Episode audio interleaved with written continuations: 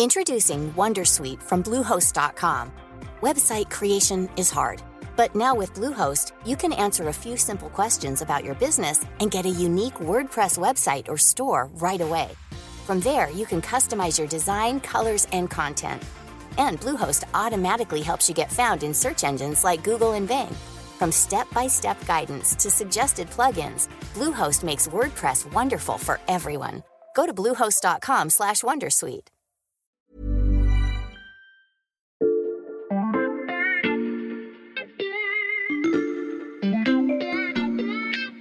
Bonjour, c'est Charlotte Baris. Bienvenue dans La Loupe, le podcast quotidien de l'Express. Allez, venez, on va regarder la une de plus près. Depuis le 7 octobre dernier, tous les regards sont braqués sur le Proche-Orient.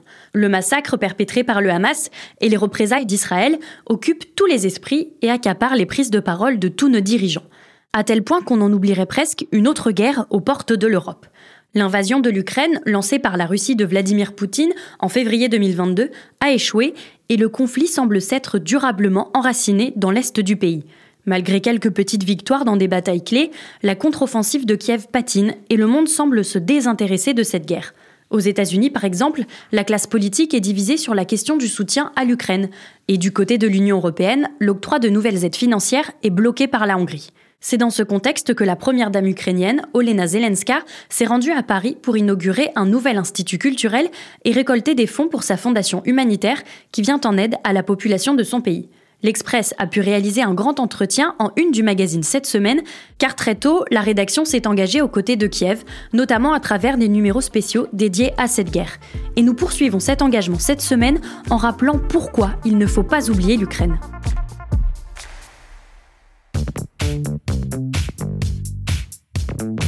Et pour analyser cette couverture un peu particulière, on a fait appel à Marie Varéon, la secrétaire générale de la rédaction de l'Express. Bonjour Marie. Bonjour Charlotte. D'abord Marie, est-ce que tu peux décrire cette couverture pour les auditeurs qui ne l'ont pas sous les yeux? Tout à fait. Donc nous avons la première dame ukrainienne sur cette couverture, avec une citation. On a choisi une photo où elle nous regardait en face et où on avait l'impression qu'elle nous disait la phrase qui était en dessous en titre en fait. Donc il fallait qu'elle ait un regard accrocheur, elle se tient très droite, elle est vraiment imposante en fait. Comme la phrase est très forte, il fallait aussi que la photo soit très forte. Et donc on a essayé justement de faire un lien entre la phrase et son attitude et euh, je crois que ça marche bien. Cette phrase très forte, la citation qui a été retenue, quelle est-elle? Il ne faut pas oublier l'Ukraine. Et ça, ça démontre vraiment notre engagement vis à -vis du conflit. Les auditeurs commencent à en avoir l'habitude. Cette semaine encore, le dossier de une a été modifié en cours de fabrication. Comment ça s'est passé pour vous? Alors oui, d'autant plus que, comme vous le savez maintenant, la vie d'un journal n'est pas un long fleuve tranquille. Et donc nous étions partis sur autre chose au début. Et euh, on a eu la possibilité d'avoir euh, cet entretien exclusif mmh. avec la première dame euh, ukrainienne. Donc on a quand même un peu gardé les deux couvertures en même temps en parallèle parce que on ne sait jamais ce qui peut se passer avec l'Ukraine. Mmh. On aurait pu avoir une annulation. Finalement, on a eu cette euh, interview et en même temps, euh, les services de, presse ukrainiens nous ont proposé de faire euh, un shooting photo. Mais nous ne maîtrisions pas le photographe ni comment ça allait se passer. Notre rédactrice en chef photo a quand même eu contact avec eux, leur a donné quelques indications pour que ça corresponde, nous qu'on puisse avoir une photo mmh. qui passe en couverture.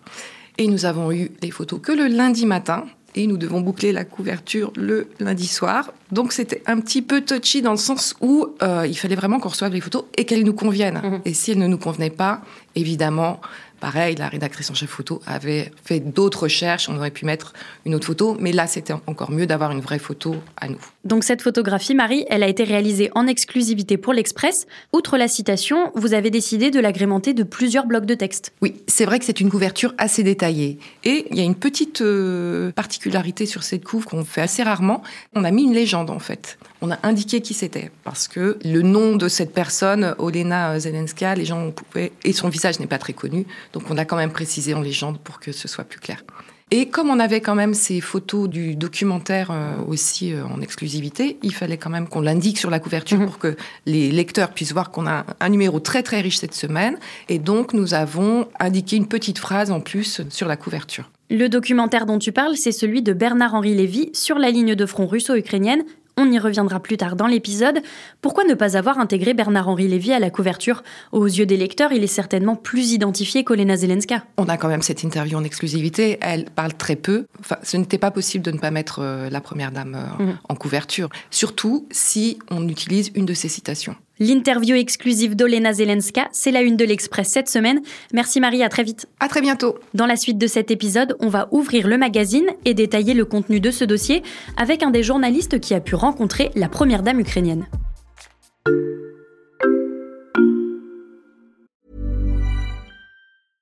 Introducing Wondersuite from Bluehost.com. Website creation is hard. But now with Bluehost, you can answer a few simple questions about your business and get a unique WordPress website or store right away. From there, you can customize your design, colors, and content. And Bluehost automatically helps you get found in search engines like Google and Bing. From step-by-step guidance to suggested plugins, Bluehost makes WordPress wonderful for everyone. Go to bluehost.com/wondersuite.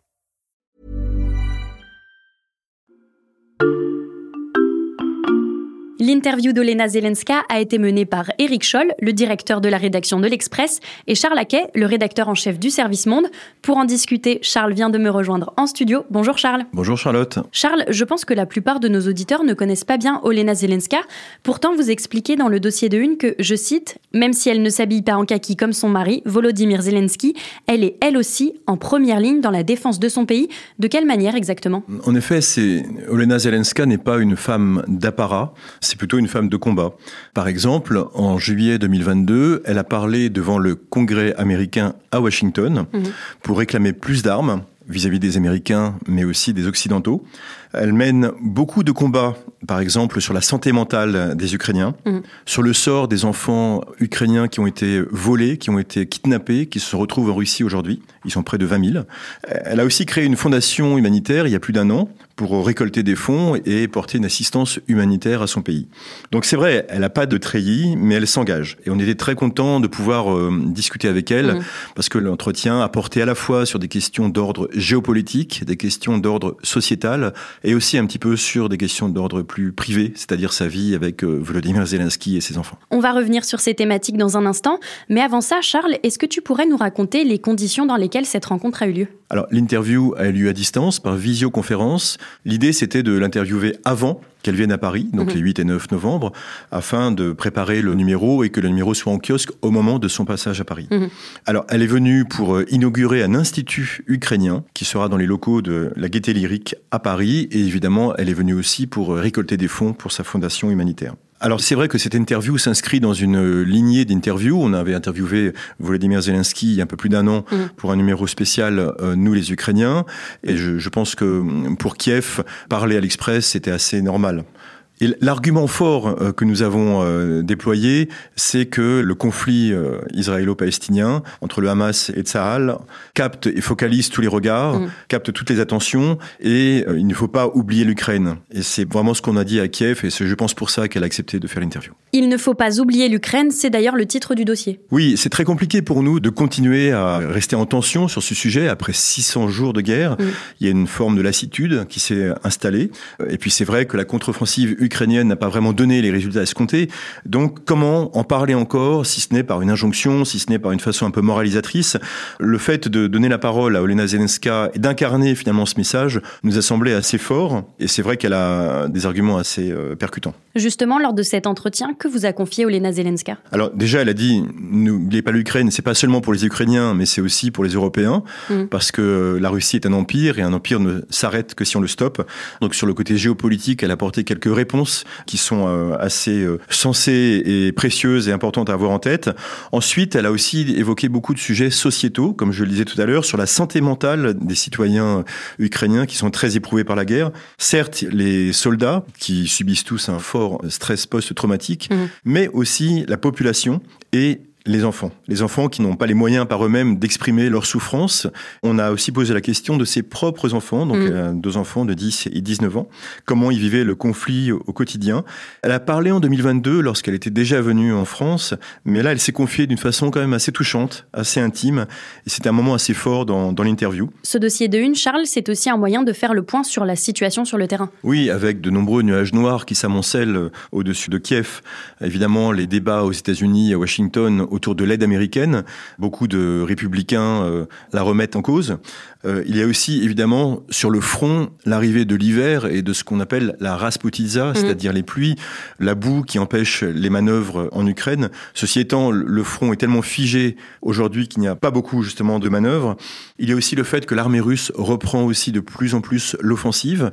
La Russie se configure en économie de guerre et on voit bien que le conflit est parti pour durer encore quelques années et tout ça provoque un intense découragement, une lassitude et il faut dans ces moments-là euh, expliquer aussi au lecteur que finalement la contre-offensive qui avait été promise un peu comme rapide, bah finalement ne sera pas si rapide que ça. Elle a en partie échoué et il faudra encore d'autres équipements, une vraie rupture technologique en matière d'armement pour que les Ukrainiens puissent reprendre l'avantage. Mm. Donc voilà, l'hiver difficile, c'est le sujet qu'a écrit euh, mon confrère Paul Véronique sur deux pages dans le dossier. Et cette situation sur le front, c'est aussi un récit d'une personnalité que nos éditeurs connaissent bien, BHL Bernard-Henri Lévy. L'écrivain Bernard-Henri Lévy qui signe un portfolio dans ce dernier numéro de l'Express. Oui, effectivement, c'est le troisième film documentaire que Bernard-Henri Lévy fait sur l'Ukraine. Et ce troisième opus, c'est vraiment je trouve très fort parce qu'il laisse beaucoup de place aux, aux histoires, aux portraits, au témoignage. C'est mhm. vraiment un travail journalistique au plus près du front et on sent vraiment toute cette nation euh, qui est effectivement en stress post-traumatique mais qui a une forte résilience, un courage incroyable et euh, ces hommes qui sont en train de, de jouer ping-pong, qui sont mutilés et qui n'attendent qu'une seule chose, c'est une autorisation de leurs commandants et des médecins pour repartir sur le front, c'est vraiment quelque chose de très très touchant. Je rêve d'un autre chant, mille autres pour ce peuple de mutilés, estropiés, gueules cassées, hommes troncs, qui ont tous la même idée, à peine réparés, repartir à la bataille. This is my country, this is my army, this is my heart, understand? Alors ce film est diffusé le mardi 14 novembre sur France 2 à 21h. Mm. J'encourage vraiment nos éditeurs à voir ce film. Mm. C'est vraiment une façon très incarnée et humaine de parler d'un conflit tellement dur et tellement dénué d'émotions. Il ne faut pas oublier l'Ukraine. C'est le mot d'ordre que l'Express veut faire passer dans ce numéro en vente en kiosque jusqu'à jeudi. Merci beaucoup Charles. Merci. Charles Aquet, rédacteur en chef du service Monde de l'Express. Chers auditeurs, vous pouvez retrouver tous ces articles sur notre site l'express.fr. N'hésitez pas, en ce moment l'abonnement numérique est au prix d'un euro les deux premiers mois. Et si vous ne voulez rater aucun épisode de notre podcast quotidien, pensez à suivre La Loupe sur votre plateforme d'écoute habituelle, Spotify, Apple Podcast ou Deezer. Bien sûr, vous pouvez aussi nous laisser des étoiles et des commentaires. Nous les lisons avec beaucoup d'attention. Cet épisode a été écrit par Mathias Pengili, monté par Théo Cyr et réalisé par Jules Cro. Retrouvez-nous demain pour passer un nouveau sujet à La Loupe.